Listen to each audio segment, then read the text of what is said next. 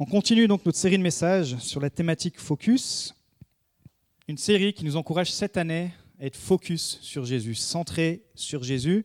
Et en fait, j'ai décortiqué ça donc en cinq messages, un message par lettre. Donc on avait vu le premier c'était F, comment garder le feu pour Jésus.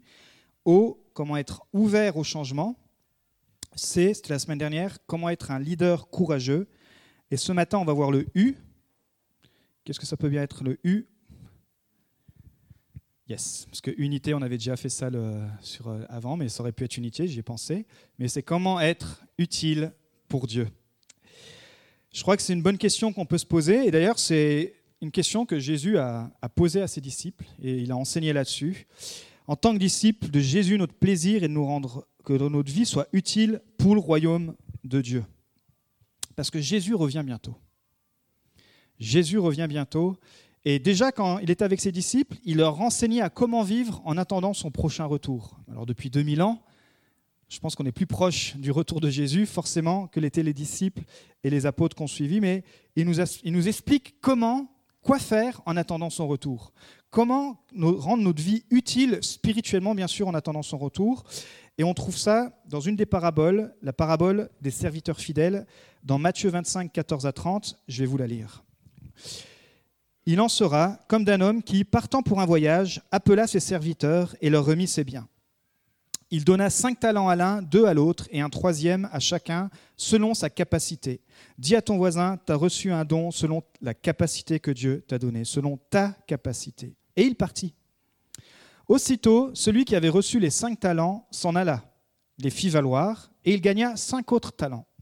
De même, celui qui avait reçu les deux talents en gagna deux autres. Celui qui n'en avait reçu qu'un alla faire un creux dans la terre et cacha l'argent de son maître.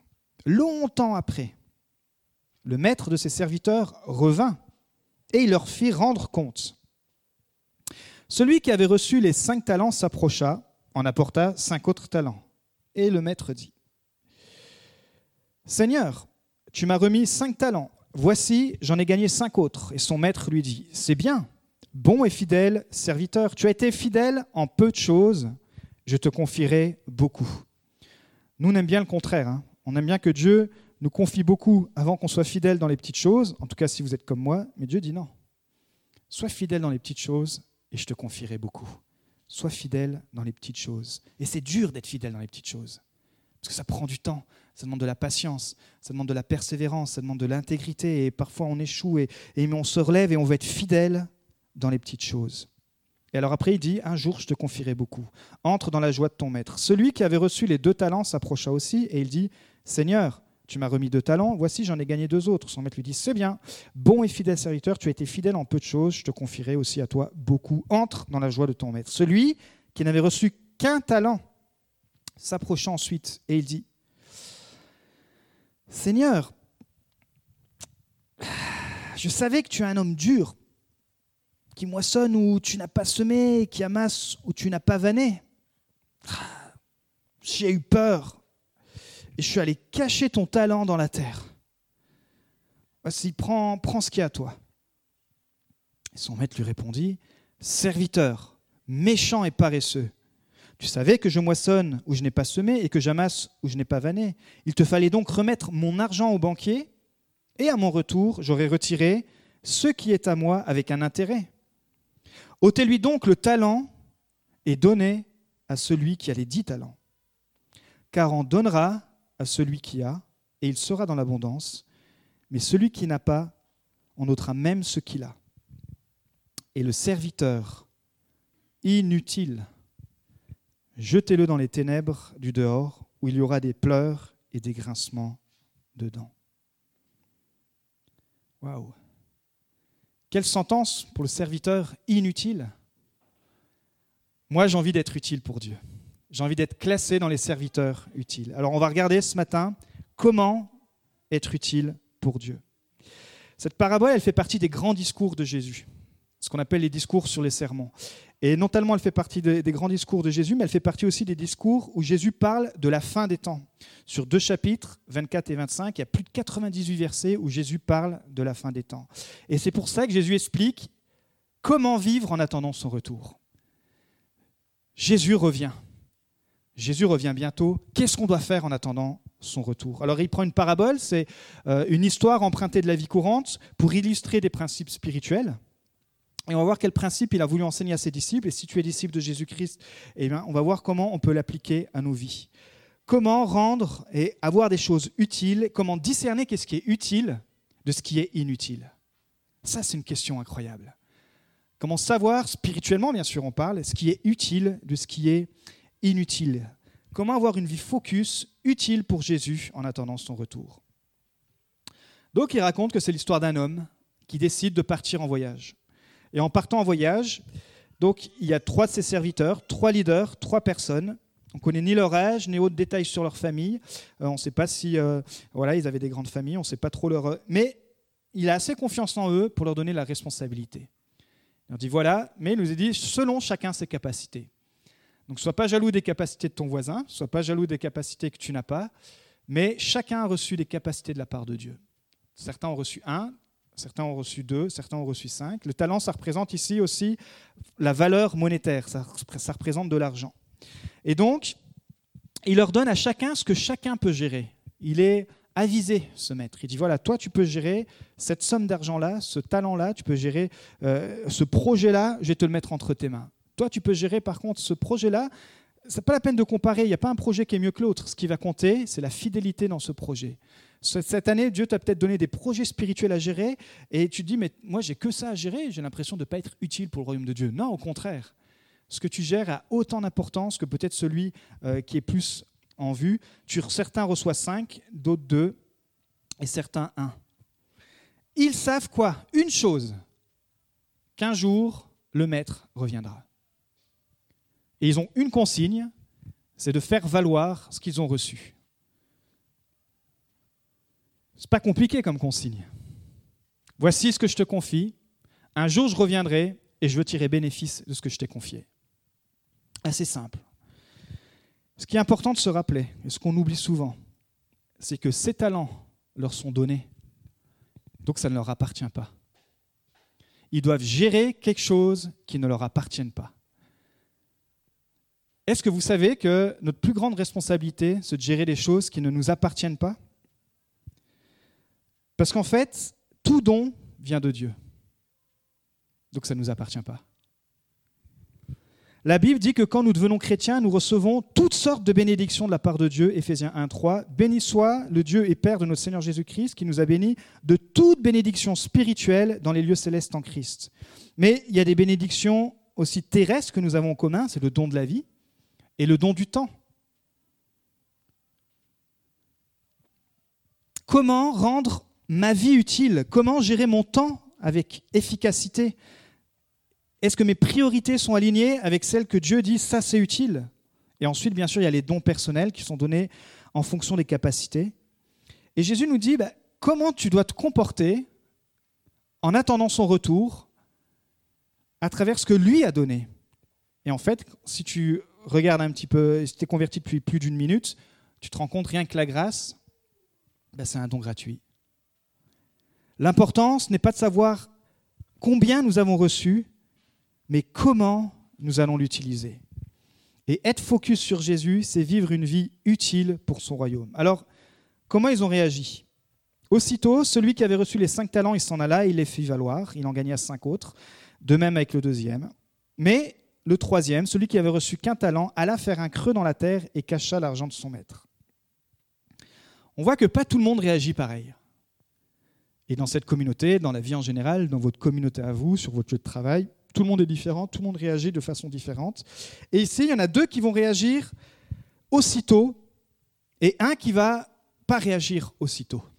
Il y en a deux qui vont être prompts à obéir au maître, qui vont avoir une, une bonne vision du maître, et il y en a un qui va être, euh, alors en France, euh, c'est un peu délicat de dire ça, mais un peut-être qui va être syndicat. Oh, on va voir, hein. oh, mon maître, on verra, on verra. Mais les deux, ils ont agi comme si leur maître allait revenir, ils l'ont cru, comme s'il allait revenir demain. Disent, waouh, et si mon maître il revient demain, allez viens, on va, on aller travailler pour notre maître. Il nous a fait confiance, à nous de lui montrer que euh, on peut on est digne de sa confiance. Il y en a un qui, on ne sait pas comment ils ont discuté entre eux. Il y en a un qui a dit, oh bah c'est bon les gars, on ne sait même pas s'il va revenir.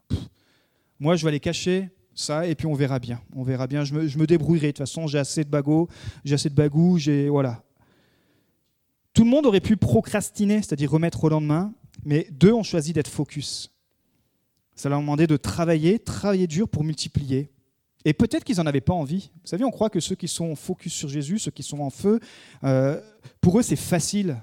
Ils ont plus envie que d'autres, ils sont plus... Euh, euh, non, je crois que c'est ce qu'on appelle l'intentionnalité. Il y a une part, comme le troisième, ils étaient certainement déjà occupés. Certainement, ils avaient le troisième, il avait une famille, peut-être qu'aussi ils avaient une famille, peut-être ils avaient déjà un travail, peut-être ils avaient des loisirs, peut-être ils, avaient des, ils étaient inscrits à toutes sortes de choses. Ils avaient les mêmes contraintes de famille, de temps, mais eux ont choisi de se rendre utiles pour leur maître. Quand tu es focus sur Jésus, crée, Dieu crée en toi la vision et la provision. Ils ont été focus sur le maître, et alors ils ont compris ce que leur maître attendait d'eux, et ça a changé leur vision, et la provision, c'est Dieu qui leur avait donné, et la provision a été multipliée. Voici ce, ce que dit dans Éphésiens 2.13, car c'est Dieu lui-même qui agit en vous. C'est pour ça qu'on n'a aucune gloire aucune gloire à, servir Dieu. Il dit c'est Dieu lui-même qui agit en vous pour produire à la fois le vouloir et le faire conformément à son projet plein d'amour. Quand tu te focuses sur Jésus, tu es intentionnel, c'est un choix, tu n'es pas forcé, mais Dieu alors va réagir en face. Dieu alors va te donner une vision, il va te donner la provision et tu vas être zélé pour le royaume de Dieu. Mais si tu es focus sur toi, tu seras trop occupé pour être utile pour le royaume de Dieu. Et là, le maître appelle ça, et Jésus et la Bible appellent ça la paresse spirituelle. Oh, ce projet encore. Oh, puis de toute façon, en France, c'est dur. Pourquoi faire de l'évangélisation? Ça fait dix fois que je parle à mon voisin, il veut rien entendre. Ça fait quinze fois que je l'invite à l'église, il veut pas se convertir. Ça fait. Et là, on est centré sur nos capacités. On est... Non? Quand tu es focus, tu fais ton taf et derrière, le maître te dit, OK, tu as fait ce qu'il fallait, t'inquiète pas, moi je vais faire ma part. C'est pour ça que Jésus dit, il a donné à chacun sa cap selon sa capacité. Alors c'est intéressant parce que capacité, ça vient de dynamis, ça se traduit par puissance et miracle. C'est le même mot qui est dans Éphésiens 3.20, celui qui peut faire par la puissance, le dynamisme qui agit en nous, infiniment plus que tout ce que nous demandons ou pensons. Mais quand tu es centré sur toi, tu ne peux pas avoir des désirs qui soient alignés avec la volonté de Dieu. Quand tu es focus sur Jésus, ce que tu vas demander, ce que tu vas penser, à un moment donné, ça va s'aligner avec la volonté de Dieu. Pas tout le temps, tout de suite, tu vas te planter, tu vas faire des erreurs. On a fait des erreurs, on se relève parce qu'on est humain. Mais à force d'être focus sur Jésus, à force de chercher sa volonté, alors oui, il va nous donner de faire infiniment plus que ce que nous avons pensé et demandé, mais qui s'accorde à sa parole, qui s'accorde à sa volonté, qui s'accorde au projet de Dieu, comme il a dit, à des projets pleins d'amour. Le Saint-Esprit, c'est la force qui te permet d'accomplir la volonté de Dieu sur la terre. Sans le Saint-Esprit, tu peux rien faire. Le Saint-Esprit, c'est ce souffle qui rend la vie, c'est le moteur de la vie chrétienne. Sans le Saint-Esprit, tu ressembles à une voiture électrique déchargée. Quand j'ai été en, Norvège, là, pour les 100 jours de, prière, mon, frère Daniel, qui est pasteur, que vous avez vu aussi ici, il a une voiture électrique. En Norvège, ils sont à fond, ils sont à fond là-dessus. Et c'est la première fois que je conduisais une voiture électrique.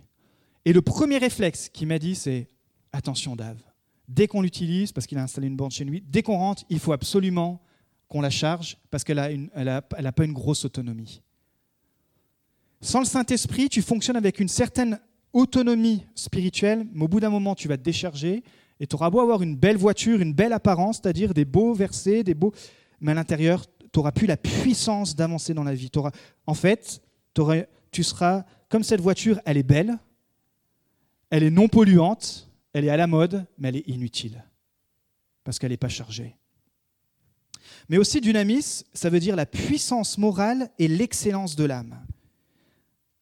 Alors souvent quand on parle de la moralité chez les chrétiens, ça fait grincer les dents, parce qu'à cause de tout ce que les religieux ont enseigné sur la moralité, mais il y a une puissance dans la moralité chrétienne, sans être moralisateur. Jésus dira, en parlant de la moralité et de l'excellence de l'âme, qu'ils ont été bons et fidèles. Ça, c'est des bonnes caractéristiques d'une bonne valeur, d'une bonne moralité chrétienne. Alors que l'autre a été méchant et paresseux. Ça, c'est pas bien. Et ces qualités morales du cœur, c'est les qualités que le Saint-Esprit vient développer en nous en tant que serviteurs, servantes du royaume de Dieu. Et c'est ce que Jésus attend il dit, c'est ce que ça devrait produire, cette attente en attendant mon retour. C'est ça que j'attends chez mes disciples. C'est ça que j'attends. Vous ne me voyez pas, mais un jour, je vais revenir. Et il nous a même dit qu'il va nous surprendre. On ne sait ni les jours ni l'heure. Laissez tomber tous ceux qui disent euh, c'est bientôt, c'est dans. Là, vous sortez un bouquin quand vous voulez là-dessus. Il dit qu'on ne sait ni le jour ni l'heure, mais qu'on soit trouvé bon et fidèle. Pas juste qu'on ait bien démarré à un moment donné. Comme ces trois-là, ils ont bien démarré, il leur a tous donné des responsabilités. Mais quand Jésus, quand le Maître est revenu, il n'y en avait que deux sur trois qui étaient prêts pour rentrer dans le royaume de Dieu. C'est pas que un a perdu le salut si on fait le parallèle. Tu perds pas ton salut. Hop, mon salut. Tiens, il est sous la chaise. Il est passé où? Non, tu choisis d'abandonner ton salut. Tu choisis de, de, ne plus vivre dans cette grâce et c'est toi-même qui sors du salut. Tu ne peux pas perdre ton salut. Le salut, c'est un don. Mais tu peux l'abandonner, le salut. Et là, avec ce parallèle, bah, c'est ce qu'il va dire en, utilisant cette image qui, nous choque. On dit, mais comment Jésus peut parler comme ça? Imaginez-vous, il prêchait ça sur une montagne devant des milliers de personnes. Crois que Jésus, c'est le gentil qui essayait de ne pas faire de vagues, qui était, qui, était doux dans ses... Oui, avec certains, il était doux, mais là, face à ce public-là, il va dire, attention les amis, moi je vous tous dans le royaume de Dieu, mais le don est gratuit, mais il y a une façon de vivre avec ce don. Alors, comment le troisième a-t-il réagi? On l'a vu, il a eu peur, il a caché. Mais en fait, c'est le seul qui se justifie. Et je ne sais pas si vous avez vu, mais quand on est mal à l'aise, en tout cas, moi je réagis comme ça, et je pense que vous n'êtes pas mieux que moi, et je ne suis pas mieux que vous, on aime se justifier. On dit oui, mais attends, j'ai agi comme ça parce que si, parce que ça, oui, je me suis planté, parce que voilà, j'ai oui, puis si, ça, et on est parce qu'on est voilà, on est fait comme ça. Et lui, il va se justifier, il va se justifier, mais en fait, il qualifie même son maître d'un homme dur et imposteur voyez la vision un peu qu'il avait de, son maître? Les deux autres, ils avaient le même maître. Mais le troisième, il dit non, moi je le trouve qu'il est injuste, que c'est un imposteur, il demande toujours trop, et puis il faut toujours faire ci, et puis il faut toujours faire ça. Nanana, allez, on va lever la bannière, on va aller dans la rue, et puis c'est ci, et puis nanana. Et j'ai rien contre les manifestations, euh, parce qu'il faut bien sûr des fois aussi euh, manifester, on est d'accord, là je suis en train de parler. Mais hein, ça fait bizarre en France de dire ça. Hein. Parce que dès que le maître ou le patron, euh, on n'est pas d'accord avec, voilà, c'est dans notre culture, c'est notre héritage, à cause des mines et tout ça, de toute l'exploitation qu'il y a eu. La France a dû avoir ce cœur de résistant et, se battre contre l'injustice. Et il y a un bon combat contre l'injustice. C'est pas le débat. C'est que lui, là, il a une mauvaise vision de son maître parce que ce qu'il dit, c'est faux. Et parfois, il est bon d'avoir des frères et sœurs pour dire Ah bah tiens, tu vois, moi je trouve que c'est comme ci, comme ça. Et l'autre dit Ah, je suis pas sûr. Tu vois, je suis pas sûr que peut-être ils ont discuté, ils disent non, je suis pas sûr que notre maître il soit dur et si méchant que ça. Je pense que la vision que tu as, elle est, pas bonne. Euh, Dieu, ce, maître-là, c'est pas, pas ce qu'il attend. C'est pas, il, ne veut pas profiter de toi. En fait, il lui reproche de ne pas avoir déposé son talent, donc l'argent à la banque, pour l'avoir fait fructifier. Il avait les mêmes capacités que les autres, il avait les mêmes, mais son problème, c'est le problème de l'humanité. C'est quoi? Cet homme a reçu un talent de son maître et il, s'est pris pour le propriétaire de ce talent. Il a dit, il me l'a donné, mais c'est à moi maintenant. Et moi, je vais le gérer comme je veux. Et lui, il veut que je rende des comptes, mais non, non, je suis le maître de ma vie, je suis le maître de mon temps, je suis le maître de ma sexualité, je suis le maître, je suis le maître, moi, moi, iPhone, iPhone 13. Je suis le maître. Et ça, c'est quelque chose que quand on devient chrétien, c'est quelque chose. Parce que Seigneur, ça veut dire, ça veut dire il est mon maître. C'est quelque chose qui doit être brisé. Il devient notre maître. Un disciple, c'est quelqu'un qui suit, qui suit un maître. Et on devient les disciples. Jésus devient notre maître. Waouh! Je ne suis plus maître de ma vie. Il a reçu ce don gratuitement.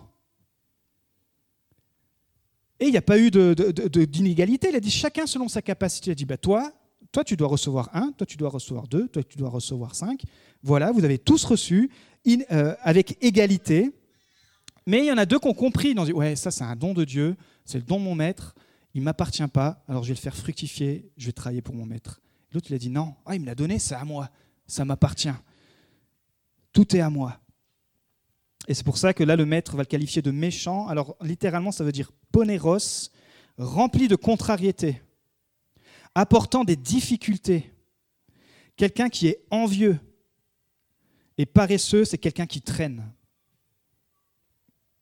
Et le maître, il ne va pas faire du sentimentalisme, dire Allez, s'il te plaît, je vois le potentiel en toi. En ce moment, on rigole parce que ça, se développe de plus en plus. Le potentiel. Vis ton plein potentiel. Sois dans le potentiel. Exponentialise ta vie. Explose. Waouh. Aussi, hein, je suis à fond là-dedans, je vous avoue. Mais on va voir qu'avant d'exploser, d'explosionaliser et puis tout le bazar, avant, ce qui compte, c'est simplement d'être fidèle. C'est pour ça qu'il dit Je retire et je donne à celui qui en a dix. Ce serviteur a été condamné pour son égoïsme. Et là, maintenant, le miroir vient sur moi et sur toi. On s'est défoulé sur lui, et maintenant, on va s'introspecter personnellement. Ne le jugeons pas trop vite. Pourquoi? Parce que, est-ce qu'on n'a pas tous reçu quelque chose de notre grand maître? On a tous reçu, si vous êtes chrétien, si vous êtes par la foi, on a tous reçu au moins le don je l'avais déjà dit en, accroche, du salut. Et parfois, est-ce qu'on ne garde pas un peu trop ce salut pour nous? Moi, je me pose la question, et on doit se poser la question ensemble. Tu as le droit de répondre intérieurement non, tu as le droit de répondre ah bah tiens, oui, il euh, n'y a, pas de, a pas de condamnation. Mais tu dois, on doit se poser la question, parce qu'en attendant son retour, il m'a donné ce don gratuit, ce don de l'évangile, ce don par la foi, et il attend que ce don, je puisse le partager gratuitement, afin que d'autres puissent connaître ce don gratuit et que quand on va arriver au ciel, certains puissent s'applaudir, dire Waouh, c'est grâce à cette personne que j'ai entendu l'évangile. Et ici, il y en a beaucoup, et, je, crois même que tous, on est dans cette, dans cette optique-là. Mais posons-nous cette question cette année Waouh, si Jésus revient demain, il va me demander des comptes. Je dis bah, Tiens, je t'avais donné la possibilité avec ce que tu as entre tes mains. Est-ce que vraiment tu as été au bout de tout ce que tu pouvais faire pour partager le salut? Alors, autre sujet tabou, les finances. Ici, dans cette communauté, c'est pas tabou depuis le début, parce que comme je ne suis pas financé par l'Église, on peut en parler librement, et je trouve que euh, ça fait du bien d'en parler librement, mais notre monnaie, tout ce qu'on reçoit financièrement, toute cette, toute cette masse euh, salariale, tout, toutes ces finances, qui nous donne le travail? Ce talent, cette somme d'argent, cette capacité à la fin du mois de pouvoir payer euh, nos factures, de pouvoir de temps en temps se faire, euh, se faire un resto, même si c'est encore compliqué tout ça, de pouvoir euh, s'acheter des équipements, de pouvoir vivre quoi. On est encore dans un pays où on arrive à, même si on si n'a plus de boulot grâce au chômage, etc. Quelqu'un m'a posé la question, parce que vous savez, je suis en transition professionnelle, m'a dit mais est-ce qu'au chômage on doit donner ta dîme? Je dis bah, en tout cas moi je la donne parce que c'est le chômage, celui qui au-dessus du chômage, c'est Dieu, c'est Dieu le Père, et puis c'est le Père qui pourvoit que j'ai le droit au chômage. Alors moi, je pratique ça, c'est tout. Il n'y a, pas de, loi, il n'y a pas de 10%, il n'y a pas de 100%, si tu veux donner 90%. 10%, c'est juste un barème. Après, c'est la générosité. Ici, grâce à Dieu, on n'a pas de problème de finances. Mais j'aimerais te dire, c'est une bénédiction pour toi, parce que sur ce que Dieu aura donné, t'aura donné financièrement, tu devras rendre des comptes. Je dis, bah attends, comment ça se fait que tu as eu accès gratuitement à l'évangile, et une fois que tu deviens chrétien, est-ce que toi, tu ne devrais pas utiliser aussi cet accès pour le donner aux autres Et pour le donner aux autres gratuitement, bah, à un moment donné, c'est un prix. Ici, vous savez, on est passé à 1900 euros par mois. Bah, c'est un prix pour que chacun d'entre nous, on puisse inviter des amis qui entendent gratuitement l'évangile. Mais quand on dit gratuitement derrière l'évangile, le bâtiment, ici, ça coûte 30 000 euros à l'année. Aucune, toutes les charges, c'est le bâtiment. C'est pas un peu égoïste de venir et dire oui, mais moi je sers dans tous les cas. Oui, bah, c'est bien de servir. Mais de dire bah, de toute façon, c'est les autres qui vont payer pour moi pour que ce bâtiment fonctionne. Vous voyez, un jour, le maître va arriver et dire bah, voilà, je vous ai confié ça. Je vous ai... Et ce n'est pas de la condamnation, encore une fois, sur la dîme, sur les offrandes. Ce que je suis juste en train de vous dire, c'est que l'argent ne doit pas être tabou et l'argent ne doit pas être, on ne doit pas être esclave de l'argent, mais on doit être le maître. Et tu peux lui dire, peut-être, tu dis, bah, tiens, cette année, j'ai commencé à donner 5 euros eh bien, ce sera 5 euros. Peut-être tu vas dire, bah, tiens, cette année, j'ai commencé à donner 5 000 euros. Ouh Mais est-ce que tu investis aussi financièrement dans le royaume de Dieu? Et oui, certainement, tu le fais. Avec foi et avec joie. C'est pour ça que le montant n'est pas important. Celui qui a reçu 10 talents, bah forcément, s'il multiplie par 2, il va avoir plus. Il va avoir plus celui qui a reçu 5. Et quand il va, quand il va rendre compte à Dieu, bah voilà, il dit bah voilà, regarde, mais en tout cas, j'ai fait fructifier.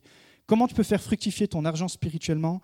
C'est en appliquant les principes de base qui sont la dîme, sans parler des 10%, l'offrande, euh, les dons, etc. Et en tout cas, si ton église ici est ton église locale, eh ben, c'est en participant déjà ici financièrement pour que cette église elle tourne, tout simplement.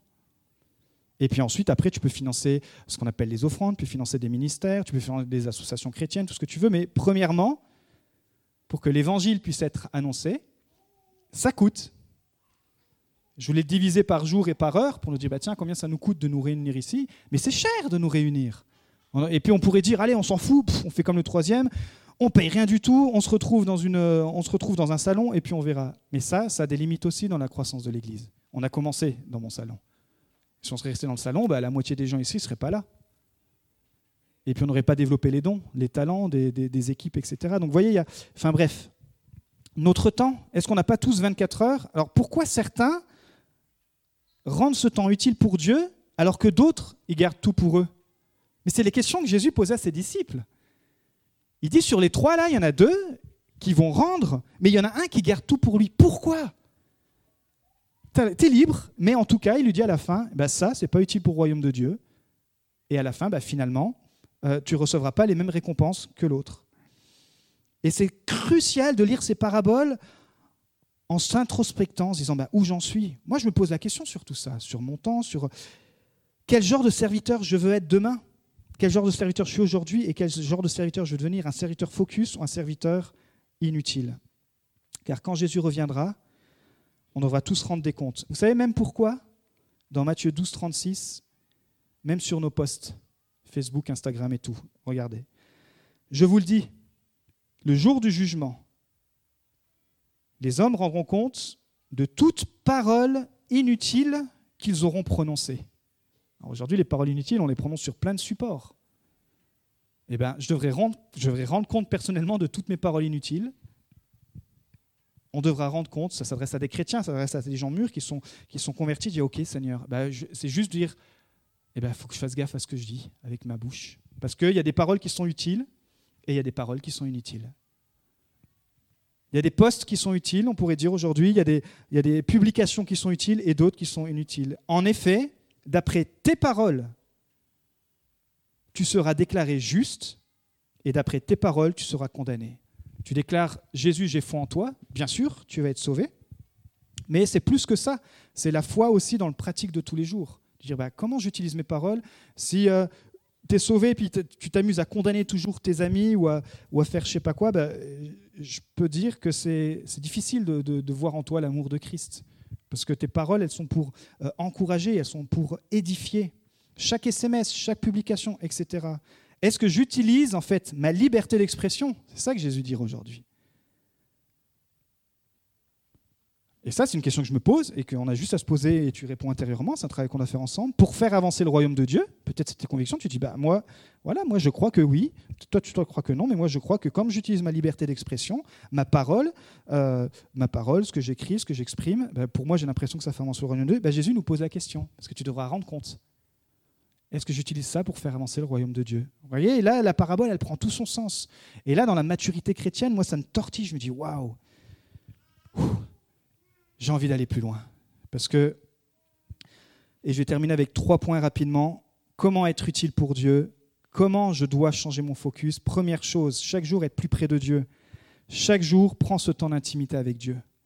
Cette parole, qui est la parole de Dieu, il n'y a rien d'inutile dedans de la Genèse à l'Apocalypse. Même si certains veulent enlever des passages pour que ça leur arrange, non. Il n'y a rien d'inutile, de l'alpha à l'oméga. Et cette parole, quand tu vas la nourrir, alors elle va, elle va remplir en toi. Et ce temps que tu vas prendre avec Dieu, Dieu veut prendre du temps avec nous. Il n'a pas besoin de nous, mais il nous veut. Pour que tu puisses grandir en sagesse, en stature et en grâce. Comme Jésus nous a dit qu'il croissait en sagesse, en stature et en grâce. Deuxième chose, Première chose pour être plus près de Dieu. Deuxième chose, être chaque jour plus près des gens. Découvre tes dons et tes talents pour servir les autres. Découvre ce qui te rend unique et prends le temps de le développer. Nous avons été créés en Jésus-Christ pour des œuvres bonnes que Dieu a préparées d'avance afin que nous les pratiquions. Et ça, c'est des choses qui sont peut-être enfouies au fond de toi, mais c'est des rêves. C'est ce que ton cœur désire, psaume 37, 4. Fais de l'éternel ton focus Fais de l'éternel tes délices et il te donnera ce que ton cœur désire. Waouh. Mais ça demande du travail. La vraie satisfaction dans la vie, c'est quand nous opérons dans notre sphère de dons. Commence par développer ton caractère. Les fameux 3 C, qui est compétent. Mais dans le royaume de Dieu, c'est inversé. Dans le royaume de Dieu, c'est le caractère. Et le grand challenge, mon grand challenge, ton grand challenge, parce que c'était le grand challenge déjà des héros bibliques et des disciples, qu'est-ce qu'ils ont eu à gérer? Ce n'était pas les compétences, c'était leur caractère. Pensez à Moïse. Moïse, il luttait avec la colère. Il a assassiné quelqu'un. Mais Dieu a dû travailler son caractère. Pensez à Samson, il luttait avec sa sexualité. Pensez à Saül, qui luttait avec l'orgueil. Pensez aux disciples, quand vous lisez comment, les, interactions et comment Jésus a dû les reprendre. Donc on n'est pas meilleur qu'eux. Rappelez-vous, la capacité, c'est cette puissance morale et l'excellence de l'âme. Et être plus près des gens, ça implique de laisser Dieu changer notre caractère pour qu'on puisse impacter les autres. Et troisième point, vis chaque jour comme si Jésus revenait demain. Est-ce que ce que je fais, c'est utile pour mon maître? Quand tu es chrétien, parce qu'avant d'être chrétien, c'est qui est mon maître. Logiquement, cette question, une fois que tu es chrétien, elle est... On passe à autre chose. C'est que maintenant que Jésus est mon maître, est-ce que ce que je fais dans tous les jours, est-ce que ce que je fais, c'est utile pour le royaume de Dieu? Vous savez, c'est la question que s'est posée qui? L'auteur qui a retranscrit cette parabole Matthieu? Parce que Matthieu, avant d'écrire cette jolie parabole, de retransmettre les, écrits de son maître, c'était un imposteur, c'était un collecteur d'impôts, il avait une vie, il était riche, il vivait bien, il était détesté des Juifs et en même temps, pour les Romains, il était considéré comme un, euh, comme quelqu'un qui trahissait son peuple, mais il avait une maison, il était beaucoup plus riche que, que tout le monde, mais sa vie, il sentait qu'au fond de sa vie, malgré la richesse, il y avait quelque chose qui la rendait inutile. Et quand il va entendre Jésus, qui va parler de façon euh, j'ai envie de dire, radical dans le bon sens, du, dans le bon sens du, terme, de prendre sa croix, d'abandonner Jésus, que de changer de maître. Pour lui, son maître, c'était l'argent, c'était le confort, c'était, euh, c'est ce qu'on voit en, Europe, c'était le bien-être, c'est waouh, c'est moi, moi, moi, c'est je veux ma nouvelle voiture, je veux ma nouvelle maison, je veux si, je veux les nouvelles équipements, je veux les nouveaux équipements, et, et il était là-dedans. Mais quand il va entendre le message de l'Évangile, ça va venir réveiller en lui ce qu'il y avait au plus profond de son cœur. Il voulait que sa vie soit utile spirituellement. Et alors quand il va se consacrer à Jésus, il dit, bah, tout ça, je laisse maintenant derrière moi. Et maintenant, je vais me rendre utile pour le royaume de Dieu. Ah ben il a tout perdu. Hein. Sa décapotable, son poste au bureau des impôts, sa maison dans le sud. Ah, celle-là, il a eu du mal. Hein. C'est un prix de suivre Jésus mais il nous le rend tellement en retour. Et vous le savez, si vous avez, vous savez que quand tu te convertis, tu dois tellement, pour certains c'est plus, pour certains c'est des, réglages et ça prend toute notre vie encore, mais on veut tellement, on est tellement gracié qu'il y a des choses, on sent que c'est plus utile. Est-ce que cette relation dans ma vie, elle est encore utile? Attends, je être dans la morale, mais je vais, demander au Saint-Esprit et je vais voir est-ce que, est -ce que cette relation, elle, elle est utile? Est-ce que cette habitude, elle est utile? Etc. etc. Qu'est-ce que je peux faire d'utile en attendant ton retour, mon maître? Dans mon temps, dans mes finances, dans mes relations, dans la formation, dans mon caractère? Je trouve que c'est une bonne question cette année que je me pose et qu'on peut se poser en tant qu'Église. Seigneur, comment personnellement on peut être utile, mais comment en tant qu'Église aussi on peut être utile davantage pour faire avancer le royaume de Dieu, pour que quand notre maître reviendra, dira Waouh, vous avez été bon et fidèle serviteur. Amen. On peut se lever, on va terminer par la prière ce matin.